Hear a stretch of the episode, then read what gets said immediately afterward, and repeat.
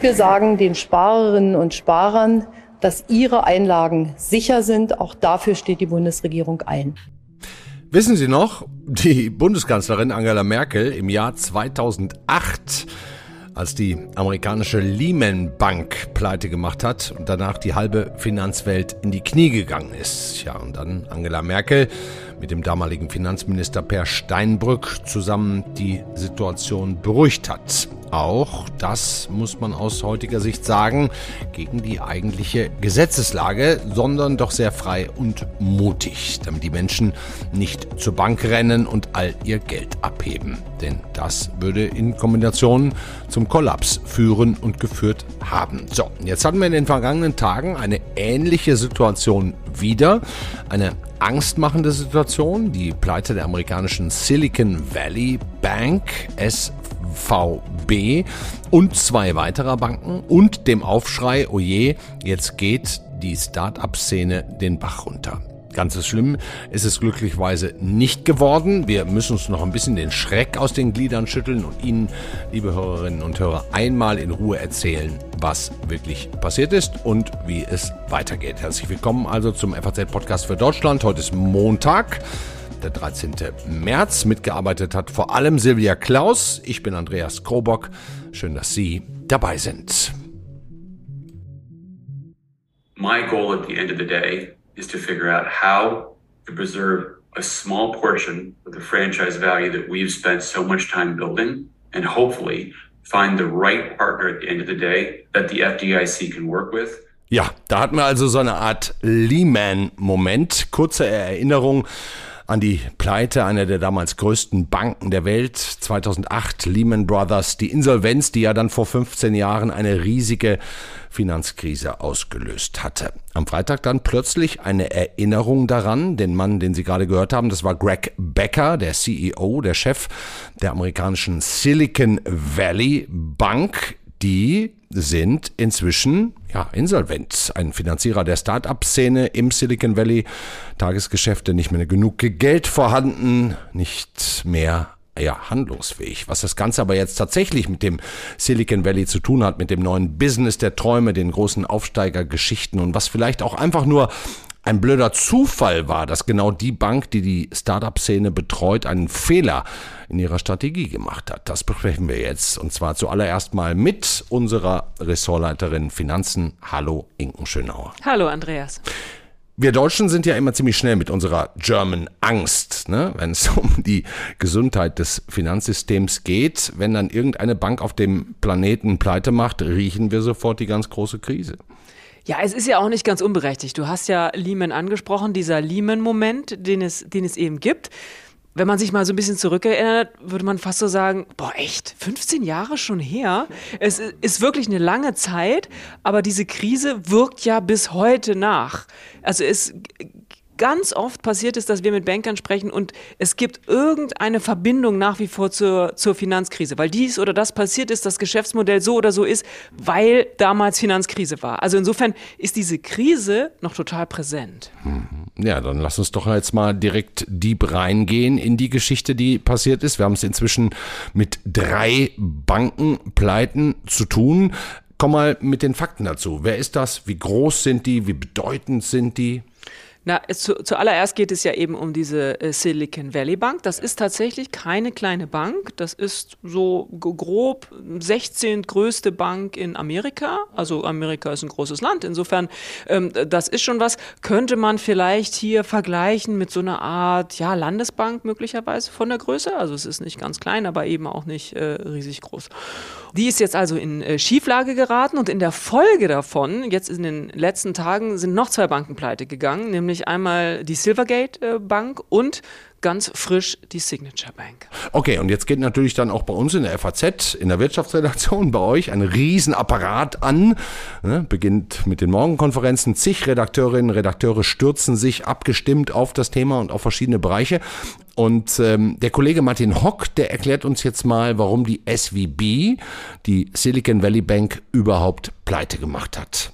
Die SVB, Silicon Valley Bank, war sehr stark spezialisiert auf den Start-up-Sektor. Sie hat im Wesentlichen Kredite vergeben an die Start-ups. Das Problem war, dass diese Depositen eben abgezogen wurden und das extrem rasch. Der Grund dafür war, dass die Silicon Valley Bank Anleihen verkauft hatte. Sie hatte sich dadurch abgesichert, dass sie lange laufende amerikanische Staatsanleihen im Depot hatte und davon extrem viele. Nun hat sie die verkauft und dabei ein Verlust von knapp zwei Milliarden Dollar gemacht. Und das wurde eben als Signal gewertet, die Bank hat Liquiditätsnöte und daraufhin wurden die Mittel abgezogen. Und das hat sie natürlich enorm unter Druck gebracht, weil sie gar nicht so viel Mittel hatte, um diesem Depositenabzug hinterherzukommen. Sie brauchte also dann noch mehr Kapital. Hm. Martin Hock war das. Inken, das scheint also gar nicht so viel mit der Start-up-Szene eigentlich zu tun zu haben. Ja, Stand jetzt hat es überhaupt nichts mit dieser Start-up-Szene zu tun. Fast. fast. ein bisschen Zufall und auch ein bisschen Pech tatsächlich. Ja. Es ist so ein bisschen so ein Reflex, der da jetzt auch eintritt, dass man so denkt, ja, ist ja klar. Eine Bank, die Start-ups finanziert, also junge Interne Unternehmen, die vor allem eins brauchen, viel Vertrauen und Geld. So. Und klar, da ist natürlich vielleicht auch so manches, äh, ich will nicht sagen windiges Geschäft drin, aber vielleicht ein Geschäft, was ein bisschen braucht, was Anlaufschwierigkeiten auch mal eins, was hat. nicht funktioniert. Auch mal ne? eins, was nicht funktioniert, ja. was auch mal ausfällt. Und trotzdem viel Geld rein. So ist es, ne? genau. Und ja. offensichtlich ist es aber tatsächlich so, dass gerade das Kreditportfolio relativ gut ist. Das heißt, diese Unternehmen, die da drin waren, ich sage es immer wieder, Stand jetzt, das ist das, was wir jetzt erstmal wissen, die, die Zahlungsmoral sozusagen, diese Kredite zurückzuzahlen, war bei den Kunden der Silicon Valley Bank eigentlich ziemlich gut. Es ist also ja. eigentlich kein Also deswegen haben die nicht pleite gemacht, ne? Nein, die, deswegen die, die haben Silicon sie Valley Kunden haben ihre Kredite zumindest in der Mehrzahl offensichtlich, Stand heute, bedient. So ist es. Also das ist, äh, das ist kein Thema. Was aber ein Thema ist, und das ist dann wiederum ein Managementfehler äh, der Bank, und das hat eigentlich mit dem Geschäftsmodell der Bank eigentlich mal gar nichts zu tun, ist das, was der Kollege Martin Hock gerade erzählt hat mit diesen Anleihen. Die haben sich überlegt, die Einlagen, die sie bekommen, mit denen muss ich ja irgendwas machen. Die bekommen also Geld. Jetzt kann ich mir überlegen, gebe ich dieses Geld als Kredite wieder aus an vielleicht andere Kunden oder die haben sich überlegt, Mensch, in dieser Zeit der niedrigen Zinsen, wo es nichts gibt, nehme ich diese Einlagen und kaufe davon diese Staatsanleihen. Die hatten da so Also die haben sozusagen ganz viel Geld genommen und ja. dafür Staatsanleihen gekauft mit einer Verzinsung von 1,7 Prozent. Genau, das ist ja in Niedrigzinszeiten. Wo ist jetzt das Problem? Erklär es jetzt mal für jeden, der nicht in, in der Finanzbranche ist. Sie müssen woanders an einer Stelle mehr Zinsen jetzt für das gleiche Geld bezahlen. Ne, da, da, ist vor allem der Punkt, Sie haben die Zinsen dafür praktisch bekommen, also für diese 1,7 Prozent. Ist ja ein super Geschäft, weil es gab ja keine Zinsen in dieser ganzen Zeit der Niedrigzinsen. Das Problem ist jetzt nur, wenn die Zinsen steigen. Und sind das, sie ja schon. Das sind sie jetzt und ziemlich schnell gestiegen, von der, vor allem in, eben in Amerika, ja sehr viel schneller und sehr viel mehr als äh, bei der EZB. Dann ist das Problem, dass diese Anleihen, die sie da haben, plötzlich nicht mehr so viel wert sind, weil natürlich alle auf die Anleihen gehen, die viel mehr wert sind. Das ist doch klar, weil die Zinsen gestiegen sind, also gibt es dafür wieder mehr Zinsen, dann will die für 1,7 keiner mehr haben. Dann verkaufen die die. Ach, dann schnell weg damit, Und weil dann ja. Müsste die SVB sozusagen das Geld raustun, aber weil es alle gleichzeitig wollen, geht es gar nicht. So, so ist das. Jetzt haben sie das, das ist das, was der Martin vorhin erzählt hat, praktisch mit Verlust verkauft. Es sind mehr mehr Kunden gekommen, die gesagt haben, oh, das wird uns hier zu heiß, ich will, ich will mein Geld wieder haben. Und das bringt sie natürlich in äh, extreme Nöte, zumal es dann auch noch so eine Nachschusspflicht gibt. Also ich, wenn sowas passiert, dann ist vom Regulator gedacht, okay, also wenn ihr hier praktisch in Finanznöte kommt, dann brauchen wir eigentlich mehr Geld, damit ihr das bedienen könnt. Das konnten sie aber nicht. Und das ist praktisch äh, das Problem. Mhm. Also diese Silicon Valley Bank, die ist ja auch, muss ich mal eben zwischenfragen, auch in Deutschland aktiv. Ich habe nachgeguckt extra nochmal, seit fünf Jahren, seit 2018. Die werden ja schon auch ein paar deutsche Kunden aus der Start-up-Szene haben. Was passiert jetzt mit mit denen? Ja, das muss man jetzt mal gucken. Ne? Also es ist ja alles so, ja, es so ist einfach. ja, ja, die sind jetzt unter Moratorium, also insofern da ist jetzt erstmal alles eingefroren. Aber ähm, das, die hatten hier keine Vollbanklizenz. Also das ist keine klassische Bank hier in Deutschland, sondern mehr wie so eine so eine Zweigniederlassung. Insofern ist noch jetzt noch mal so ein bisschen auch die Frage, unter welcher Art von Regulierung äh, diese Zweigstelle ähm, eigentlich stand. Ne? Aber die, das muss man ehrlicherweise sagen, das ist hier in Deutschland wirklich vernachlässigenswert. Also das ist jetzt keine Riesenbank, die große Start-up-Finanzierungen jetzt gemacht hat, die uns in Schwierigkeiten bringen könnte. Ne? Das wäre anders, wenn wir von einer Commerzbank oder einer Deutschen Bank oder so äh, ja. sprechen könnten. Ne? Aber ein riesiges Problem wäre ja wahrscheinlich geworden, wenn jetzt die amerikanische Börsenaufsichtsbehörde und der amerikanische Staat nicht gesagt hätte, ähm, ihr kriegt alle euer komplettes Geld wieder, ne? sondern es gibt ja diese Einlagensicherung. Wir erinnern uns, Angela Merkel per Steinbrück im Jahr 2008 bei uns, es waren glaube ich 100.000 Euro. Die Amerikaner haben sogar eine Einlagensicherung prinzipiell mal von 250.000 Dollar, das ist ja gar nicht wenig, aber für ein Unternehmen, das, was weiß ich, zum ersten seines Monats irgendwie 10 Millionen Dollar Gehalt äh, an seine ganzen Mitarbeiter zahlen will, ist das natürlich ein Problem. Aber das haben die ja in der vergangenen Nacht gelöst und damit ist schon ein bisschen Panik rausgegangen. Ja, oder? absolut. Wobei man natürlich einfach sagen muss, wir haben es am Anfang gesagt, wenn so etwas passiert, dann sind natürlich erstmal alle nervös, weil auch alle an Lehman denken und weil auch alle an die Finanzkrise denken. Aber Stand jetzt muss man auch sagen, Regulierung scheint zu greifen. Also ich meine, das Problem ist ja schon, oder, oder ein Thema, was wir immer wieder haben, in Amerika ein bisschen laxer als in, in Europa. Da gab es immer Ärger auch. Also so, wenn du mal mit dem europäischen Bankchef oder mit dem deutschen Bankchef sprichst, dann meckern die immer, weil die sagen, die Amerikaner haben so viel leichter, ihre Geschäfte zu machen, als, als wir das hier in, in Deutschland oder in Europa können.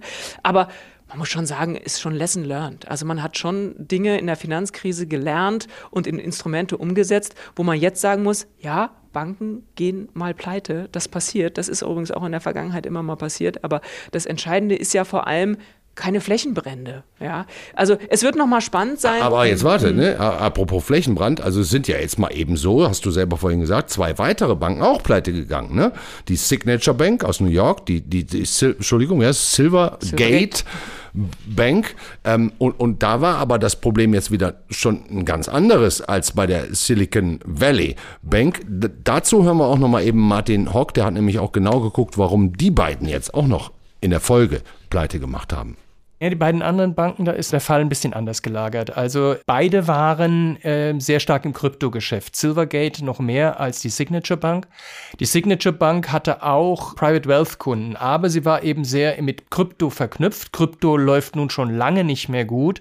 Und nachdem Silvergate nun gesagt hat, also wir sehen keine Zukunft mehr für uns und wir wickeln die Bank ab, ja, da geriet die Signature Bank im Grunde einfach mit in diesen schlechten Ruf und daraufhin haben natürlich auch da angefangen, Kunden abzuziehen. Mit dazu kam, dass SVB auch Konten verwaltete für den Stablecoin US-Dollar Coin. Darüber gab es halt auch eine Rückwirkung auf die Signature Bank. Martin Hock war das, ein bisschen kompliziert zum Ende hin, aber für mich klingt das äh, so ein bisschen nach Dominoeffekt, Inken. Ja, das Problem ist der steigende Zins. Und das müssen wir uns immer wieder bewusst machen. Denn warum sind denn Bitcoin und Co. so abgeschmiert? Ja, nicht, weil man nicht plötzlich, weil man plötzlich zur Erkenntnis gekommen ist, Bitcoin ist doch Teufelszeug und, und das brauchen wir alles nicht. Das Problem ist, dass wenn Zinserhöhungen anstehen und Zinserhöhungen erfolgen, wird das Geld teurer. Wir haben in einer langen Zeit des der, der abgeschafften Zinsen gelebt, der praktisch abgeschafften Zinsen. Das Geld war ohne Ende billig und trotzdem musste angelegt werden. Und deswegen ist Bitcoin so nach oben geschossen, weil es einfach auch so eine Anlagemöglichkeit war. In Zeiten von steigenden Zinsen wird Finanzierung wieder teurer. Also geht man aus diesen Sachen wieder raus, weil man irgendwie denkt, ah nee, ah, das ist mir jetzt irgendwie doch zu viel. Und das ist praktisch das Problem, warum Krypto auch nicht mehr so angesagt ist. Das hat jetzt auch nichts mit, unbedingt mit Betrügereien oder irgendwas zu tun, sondern einfach, ja, das Geld geht eben dahin, wo es am sinnvollsten investiert ist. Und wenn das erstmal unattraktiv erscheint, dann geht auch keiner mehr in Bitcoin und wer darauf gesetzt hat, hat jetzt ein Problem. Hm. Siehst du es mir nach, dass ich jetzt als normaler Mensch und, und Host des FAZ-Podcasts für Deutschland nicht verstehe, wie so eine Bank sofort pleite geht, wenn ein paar Kunden gleichzeitig ihr Geld abheben wollen? Naja, das Problem ist, du hast keine Liquidität mehr, ne? Du hast kein Problem mit dem Geschäftsmodell an sich, aber ich meine, wenn du, also das ist das Wesen einer Bank, du hast eben Geld. Und wenn die alle ihr Geld haben wollen, das liegt ja nicht im Tresor unter der, unter der Bank im Keller, wo dann einfach mal so ein Mitarbeiter hingeht und sagt, okay, wir zahlen das jetzt mal aus, sondern das ist ja alles ja, Im, das, Fluss, im Fluss. Im Kreislauf. Genau, im Kreislauf praktisch drin ist genau so. Und wenn das jetzt alles abgezogen wird, dann ist halt einfach deine Geschäftsgrundlage halt einfach weg. Und das ist, äh, das ist für eine Bank keine gute Sache. Mhm. Der, der vielleicht mitbeste Indikator, wie schlimm es steht, auch um die Stimmung aller Menschen mit wahnsinnig viel Geld und wahnsinnig vielen Milliarden, die diesen Kreislauf mitdrehen ähm, und wo, wie groß deren Angst ist, ist, ist die Börse. Ne? Also wir sind jetzt, ich sage es einfach mal, kurz vor 15.30 Uhr. Das heißt, der Börsenstart in New York an der Wall Street steht kurz bevor. Wollen wir zusammen mal gucken, ob da jetzt die große Panik ausbricht? Ja, man kann ja auf alle Fälle jetzt schon mal sagen, auch in Deutschland war das heute ein, ein, ein sehr rumpeliger Start. Ne? Gerade die Bankenaktien waren sehr unter Wasser. Das hat gar nicht unbedingt immer was mit fundamentalen Daten zu tun, sondern das zeigt einfach die Unsicherheit. An der Börse wird die Zukunft gehandelt und die ist momentan ein bisschen ungewiss. So, und jetzt sage ich dir was. Der Dow Jones startet quasi unverändert. Ich sehe es gerade. 31.929 Punkte plus 0,06 Prozent. Aha. Ja, warum ist das so? Weil, ich meine, auf höchster Ebene, ich weiß ehrlich gesagt gar nicht, ob der amerikanische Präsident Joe Biden so viel von Finanzmärkten versteht, aber äh, der weiß natürlich, an welchen Stellschrauben er, äh, er schrauben und drehen muss und weiß natürlich, mit wem er sich äh, unterhält. Und dann hat er sich mit der Finanzministerin äh, Frau Jellen unterhalten und dann hat man schon so das Gefühl, die Herrschaften haben die Sache im Griff. Und das reicht der Börse dann auch erstmal, ah, ja. ja.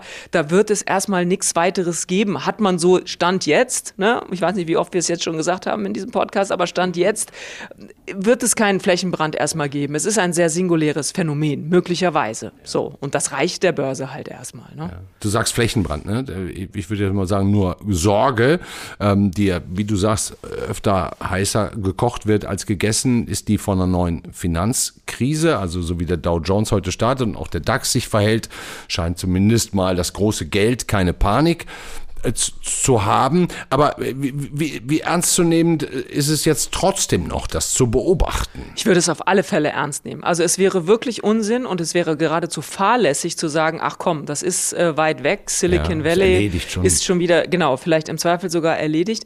Denn das Problem sind ja nicht die offiziellen Nachrichten oder das offizielle Geschäftsmodell, was da jetzt nicht funktioniert hat. Das Problem ist ja, ich habe es eben schon mal gesagt, dieses Zinsthema allgemein, das ist wirklich schwierig für die Banken in dieser kurzen Phase, diese Zinserhöhungen äh, zu verdauen. Das ist ein Thema. Und das Zweite, was passiert denn so ein bisschen unter der Oberfläche? Wer hatte denn vielleicht in den vergangenen Jahren auch eine total gute Idee, nämlich möglicherweise sich genauso zu finanzieren? Und das wissen wir jetzt noch nicht genau. Wir gucken da ähm, auch in der Zeitung, ähm, kann man morgen nachlesen, äh, ein bisschen drauf. Sparkassen, Genossenschaftsbanken stehen jetzt erstmal nicht mal, nicht unbedingt im Verdacht. Aber. Also, dass die sozusagen den gleichen Fehler gemacht genau. haben wie diese Silicon Valley Bank. So ist es, genau. Aber wir haben ja gesehen und das. Wissen hat, wir schon, bisher schon ein bisschen was. Na, wir, wir, wir sind auf der, auf der Suche nach so, also bisher wird beschwichtigt, ja. Und das heißt, wenn es sowas gibt, dann sind es ja erstmal nur Buchverluste möglicherweise, wo man denkt, ah ja, gut. Also, das heißt, da wird sich schon äh, mit beschäftigt. Und man muss ja auch mal sagen, wer hat denn vor ein paar Jahren von der Greensill Bank schon mal was gehört? Ja, das ist sehr lange her. Wer hat denn schon mal was von einer Bank gehört, die in Island plötzlich Probleme bekam? Also es sind ja oft so kleine Anlässe, die dann aber wirklich eine Welle erzeugen, wo man so denkt, also da habe ich vor ein paar Jahren noch überhaupt nichts von gehört. Wer wusste denn vor 15 Jahren, was mit dem Thema Subprime äh, anzufangen? Und wer hätte denn gedacht, dass eine vergleichsweise langweilige Düsseldorfer Bank wie die IKB, eine Mittelstandsfinanzierungsbank, so hart getroffen werden würde von so etwas wie Subprime in den USA. Deswegen finde ich es wichtig, dass wir drauf gucken. Ganz, ganz wichtig. Ähm, ich finde, man kann ein bisschen Zuversicht haben. Ich habe es vorhin schon mal gesagt. So Lehren aus der Finanzkrise, Regulierung ist wirklich hart zum Leidwesen des Bankensektors auch sehr oft. Aber ich glaube schon, dass wirklich Lernen gezogen worden ist. Was aber, das muss man auch sagen, nicht dafür schützen, schützen wird, für alle Ewigkeit nicht nochmal eine Bankenkrise zu haben. Ich fürchte, das wird es immer mal wieder geben. Das gehört leider zum Geschäft dazu, weil es gibt keine Geschäftsmodelle ohne Risiko. Das muss man wissen. Und ja, und das weiß auch jeder oder sollte jeder wissen, der ein ETF oder einen Fonds oder eine Aktie oder sonst irgendwas an der Börse kauft. Es gibt kein Geschäft ohne Risiko. Aber ein das Drama ist, so. ist jetzt nicht passiert, ne? Ich würde, nein, also ich würde mich äh, wirklich festlegen und erstmal sagen, es ist äh, kein Drama. Die ersten Mechanismus, ha Mechanismen haben eben schon gegriffen. Äh, mir scheint die, die Sache Schreck. erstmal, ja genau, erstmal ein großer Schreck. Ähm, aber wie gesagt, genau, genau hingucken und ich weiß auch nicht, ob es nicht so den einen oder anderen Vorstand gibt, der vielleicht in irgendeinem Hinterzimmer jetzt doch anfängt zu schwitzen, weil er denkt, oh Mist, das war irgendwie eine total gute Idee, aber irgendwie geht es nicht auf. Ja. Äh, weiterführend ist auf jeden Fall, und das möchte ich jetzt allen Ihnen, liebe Hörerinnen und Hörer, ans Herz legen. Morgen kommt euer neuer Podcast äh, Finanzen und Immobilien. Habt ihr das natürlich auch zum Thema. Und ihr, ihr führt es richtig deep weiter. Der, zu Gast ist nämlich der ehemalige Wirtschaftsweise, Professor Volker Wieland. Und da hörten wir uns jetzt mal zusammen einen ganz kurzen Teaser an. So ein bisschen spoilern wir jetzt. Die Grundproblematik gibt es natürlich auch bei uns. Äh, wir haben Zinsänderungsrisiken auf den Bankbilanzen und wir haben natürlich auch Korrekturen, jetzt zum Beispiel am Immobilienmarkt, wo die Häuserpreise äh, nachgeben. Also es gibt Korrekturen bei den Vermögenspreisen. Beides kann zu solchen Problemen führen. Ja, also beides kann zu Problemen führen. Ihr erklärt morgen, was es für uns Verbraucher, Menschen, Hausbesitzer, Hauskäufer und so weiter bedeutet. Zinsen. Da geht's deeper. So ist es, genau. Und es wird uns auch, das muss man auch wissen, auch noch eine Weile beschäftigen. Ich glaube nicht, dass das Thema jetzt in den nächsten Stunden einfach so äh, erledigt ist, gerade weil, Professor Wieland hat es ja gesagt, ähm, dieses Zinsänderungsrisiko wird uns weiter beschäftigen. Am Donnerstag ist EZB-Sitzung. Ich weiß jetzt nicht, ob die aufhören, äh, die Zinsen äh, zu erhöhen, nur weil in den Banken eben ein Zinsänderungsrisiko steckt. Das werden sie meiner Meinung nach nicht Heute tun. Abend ist auch noch Fettsitzung. Auch das auch eben, noch. genau, so. Also insofern, ähm, da ist schon noch äh, Musik drin, aber haben wir viel zu schreiben und viel drüber zu reden. Dankeschön, Inge Schönau. Sehr gerne. Es ist verrückt. Das ist unser Lehman Brothers Moment. Ich übertreibe nicht, wenn ich betone, wie verheerend das für die Tech-Industrie ist. Ich bin aufgewacht und hatte 300 Nachrichten auf dem Handy. In der nächsten Stunde meines Lebens habe ich versucht herauszufinden, ob alle anderen überreagieren was sie wahrscheinlich auch getan haben. Und ob das gleichzeitig bedeuten könnte, dass es tatsächlich ein Problem gibt. Eine selbsterfüllende Prophezeiung. Ich glaube, uns geht es in dieser Situation besser als anderen Firmen. Aber bei all dem Bullshit, mit dem man bei einer Firmengründung zu kämpfen hat, rechnet man mit sowas am wenigsten. So, da haben Sie gerade zwei O-Töne gehört von einer großen Messe in Austin, Texas in Amerika, die South by Southwest, SXSW. Ähm, zum einen haben Sie den Instagram-Gründer und CEO Kevin Systrom gehört. Ich hoffe, ich habe das halbwegs richtig ausgesprochen. Zum anderen die Start-up-Gründerin Celine Halioa, die mit Arzneimitteln für Hunde Geld verdienen will, ein Business aufbauen will. Allesamt, ob groß oder klein, erstmal so ein bisschen geschockt von dieser Entwicklung. Und auch auf der Messe und den Ton von Celine Halioa eingesammelt hat unser FAZ-Wirtschaftskorrespondent in Amerika und der ist jetzt hoffentlich in der Leitung. Hallo Roland Lindner. Hallo lieber Andreas aus Texas. Ja, wunderschön, Roland. Du bist gerade auf dieser Messe, der South by Southwest, bist am Puls der modernen digitalen Zeit, wenn es um abgefahrene Ideen geht, richtig? Richtig. Der South by Southwest ist ja sowas wie ein Tummelplatz für Start-up-Unternehmer. Ja, und, und, und nun war es so, dass viele Startups, wir haben es gehört, sich ziemlich erschrocken haben in den letzten Tagen. Von Inken Schönauer haben wir gelernt, dass das Problem der Pleite der Silicon Valley Bank nicht das Problem der Startups ist. Haben sich denn die Gemüter vor Ort, im Gegensatz auch zu den O-Tönen, die wir zu Beginn gehört haben, inzwischen einigermaßen beruhigt? Ja, ein Stück weit natürlich schon. Also wir haben ja nun die Entscheidung der Regierung, die ähm, versucht hat, die Gemüter zu beruhigen und gesagt hat, alle werden ihr Geld bekommen und alle werden das gesamte Geld am Montag bekommen. Ja. Und das ist ja auch das, was alles, alle gefordert haben. Und insofern ähm, ist da erstmal ähm, äh, Erleichterung natürlich zu spüren. Also ganz klar. Aber der Schock sitzt natürlich noch immer tief. Würdest du denn sagen, okay, da ist der Schock in allen Gliedern, aber so langsam merkt man, okay, die Amerikaner haben es gelöst, die Regulierung hat funktioniert? Im Prinzip scheint es so, dass die Regulierung funktioniert hat. Äh, oft ist es ja so, dass der Teufel im Detail steckt. Und ähm, ich weiß jetzt selbst zu dieser Stunde in Texas noch nicht, ob alles wirklich so funktioniert, wie es funktionieren soll. Ähm, also insofern, ob, äh, ob die Logistik so funktioniert, wie sie funktionieren soll. Aber wenn sie das tut, ähm, dann sollten alle äh, sich etwas beruhigen. Etwas beruhigen, ja. Sprichst du denn gerade in Texas auch mit deutschen Start-ups? Wie, wie reagieren die auf die Situation? Ich habe ähm, nicht so viele deutsche Start-ups gesehen in, in, in Texas. Es gibt welche, also es gibt auch so einen, so einen, so einen Start-up-Wettbewerb hier, wo auch Deutsche mitmachen. Aber ich habe mich hier schon etwas mehr auf die amerikanischen konzentriert, weil die sind definitiv viel stärker betroffen. Ja, äh, die Deutschen haben immerhin bei den Oscars ganz ordentlich abgeräumt, ein paar Kilometer weiter von dir entfernt. Was sind denn gerade, vielleicht können wir ja damit auch mal schließen, Roland, ähm, die spannendsten Ideen in der Start-up-Szene weltweit oder, oder, oder ist, ist die Lage einfach zu ernst und, und keiner, äh, keiner ja, diskutiert da mal wirklich richtig ernsthaft und hinter den Kulissen wird nur noch äh, Sorge äh, geäußert? Nein, also so ist es, ist es nicht. Also es ist auch nicht so, dass alle Trübsal blasen. Es gibt ja hier, wie gesagt, ne, so einen Start-up-Wettbewerb und ich bin am ersten Tag auch hin und dachte mir, alle werden wahrscheinlich, äh, äh, äh, also es wird alles ein Elend sein, ähm, aber eigentlich haben die ihre Pitches ganz normal vorgetragen, weil das Leben muss ja auch. Die brauchen ja auch Geld, ne? ja, die, die, die, brauchen auch Geld, klar. Und natürlich die großen Themen an sich, und das ist natürlich in erster Linie künstliche Intelligenz nach dem ganzen Rum um ChatGPT, bleiben weiter die ChatGPT, auch großes Thema, ja? Ja. Mhm das größte Thema auf jeden Fall. Ist natürlich jetzt rechts von der Silicon Valley Bank überholt worden, aber bleibt trotzdem das größte Thema. Komm, dann lassen wir diese Silicon Valley Bank jetzt einfach mal kurz für ein paar Minuten noch außen vor und erzähl uns was über die Meinung der, der jungen Generation der digitalen ähm, Entrepreneurs zu ChatGPT.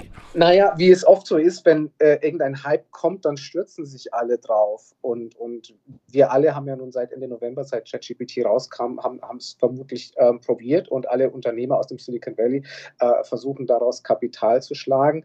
Ähm, was man hier so ein bisschen merkt, es sind einige Unternehmen, die, die die Technologie, die hinter ChatGPT äh, steckt, versuchen zu integrieren äh, in ihre eigenen Produkte, ob das jetzt Produkte für Verbraucher sind oder, oder auch für Unternehmen. Oder ähm, Arzneimittel und, für Hunde. ja. ähm, genau, ich glaube, da steckt nicht so viel künstliche Intelligenz dahinter, aber vielleicht in der Forschung, kann sein, äh, würde es nicht ausschließen wollen. Ähm, aber ja, das ist auf jeden Fall ein bestimmendes Thema. Ja, okay. Und, und jetzt haben wir die Situation, ähm, die Pleite der äh, Silicon Valley Bank hat alles rechts überholt, hast du gesagt. ChatGPT war das große zweite Thema. Was kannst du uns noch erzählen von der South by Southwest, dieser Messe, die ja auch durchaus in Deutschland in den sozialen Medien in ja, Großformat stattfindet? Ja, grundsätzlich ist das wirklich eine der, der coolsten Veranstaltungen, finde ich die, ich, die ich jedes Jahr mache, auch weil das so ein bunter Mix ist an Sachen. Also es ist nicht nur Tech, es ist auch Musik und Film und auch Tech an sich ist wahnsinnig breit aufgestellt. Also es geht nicht nur um künstliche Intelligenz, nicht nur um Computer, es geht äh, auch um Raumfahrt. Es gibt in diesem Jahr einen eigenen Schwerpunkt zu Psychedelika, also äh, Zauberpilze und so weiter. Drogen, genau, die ja. zunehmend auch für medizinische Zwecke eingesetzt werden. Es gibt auch wieder einen Schwerpunkt zu Cannabis. Ähm, also äh, insofern ist, ist, ist alles bunt gestreut, was wir in diesem Jahr nicht mehr sehen und was letztes Jahr alles äh, total dominiert hat, ist Krypto und NFTs und Web 3. Ähm, dem konnte man letztes Jahr überhaupt nicht entgehen, aber nach dem großen Kryptowinter, den wir jetzt in den vergangenen Monaten gesehen haben, ist, ist davon diesmal auf der Southwest fast gar nichts zu spüren. Das, das ist ein bisschen out. Das ist out. Ja, das ist out. Also ich meine, es gibt natürlich immer noch Leute, die sagen, die eigentliche zugrunde liegende Technologie und Sachen wie Blockchain äh, äh, haben immer noch ihre Berechtigung und so weiter. Aber es ist nicht mehr so, dass das einen jeder auf der Straße hier nach NFTs anspricht, so wie es letztes Jahr war.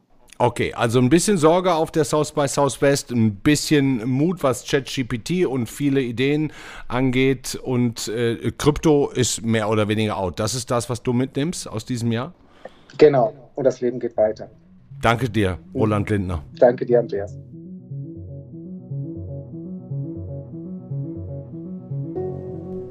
Ja, das war der FAZ-Podcast für Deutschland an diesem Montag, den 13. März. Wir haben natürlich ähm, auch nochmal nachgefragt, wie es bei den deutschen Startups aussieht, wie da die Stimmung ist. Roland Lindner hat uns aus Texas von der South by Southwest schon ein bisschen was erzählt. Wir haben den ähm, Vorstand der, der deutschen Startup-Szene, des deutschen Startup-Verbandes, Christian Miele, ein Erbe des Miele-Imperiums, äh, gefragt. Und ja, sprechen wollten sie nicht mit uns, aber ähm, die Situation, so heißt es da in der Pressemitteilung, das haben sie uns geschickt, die Situation habe Startups fremd verschuldet in die Gefahr einer existenziellen finanziellen Schieflage gebracht. Gut, dass die Innovationen jetzt nicht verloren gingen. Im Ursprung sei das keine Krise des Start-up-Ökosystems. Es handelte sich um ein Refinanzierungsproblem einer Bank. Ja, da schauen wir jetzt mal weiter. Ähm, in, in, erster Linie scheint es tatsächlich im, im, in der Nachbetrachtung Zufall und Murphy's Law gewesen zu sein, dass ähm, die Silicon Valley Bank diese Anleihengeschäfte gemacht hat, dadurch pleite gegangen ist, aber mit der Startup-Szene hat das eigentlich nichts zu tun. Das müssen wir festhalten. So, das war's für heute. Morgen ist die Kollegin Katrin Jakob mit einem Militärupdate für Sie da. Ich wünsche Ihnen einen sehr schönen Abend. Machen Sie es gut. Ciao.